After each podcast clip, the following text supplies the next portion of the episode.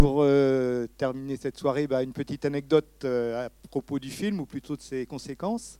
Vous avez vu qu'à la fin de cette euh, projection, il y avait l'apparition du caveau de la Huchette, ou dans, dans le, disons, la, deuxième histoire, l'histoire rêvée, donc Ryan Gosling, le pianiste, est censé jouer.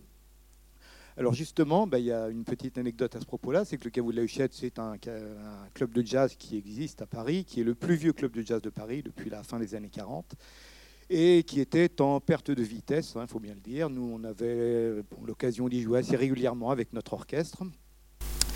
Et visiblement, les finances euh, du club n'étaient pas au bout fixe. Du jour où le film est sorti, le caveau n'a pas des amplis on a eu la surprise, une des dernières fois où on y est allé euh, jouer, de voir qu'il y avait 50 personnes qui attendaient à la porte leur tour pour rentrer, qui attendaient que d'autres personnes à l'intérieur sortent.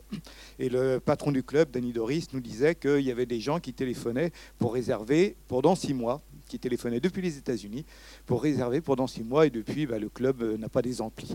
Comme quoi, vous voyez, il suffit quelquefois de très peu de choses, 30 secondes dans un film, mais dans un film célèbre évidemment, pour changer le cours des choses. Voilà.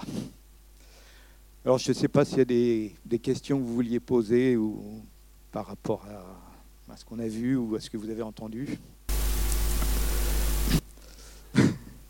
Voilà, en tout cas, donc, euh, je vous rappelle qu'il y a ce festival-là que nous organisons toute la semaine.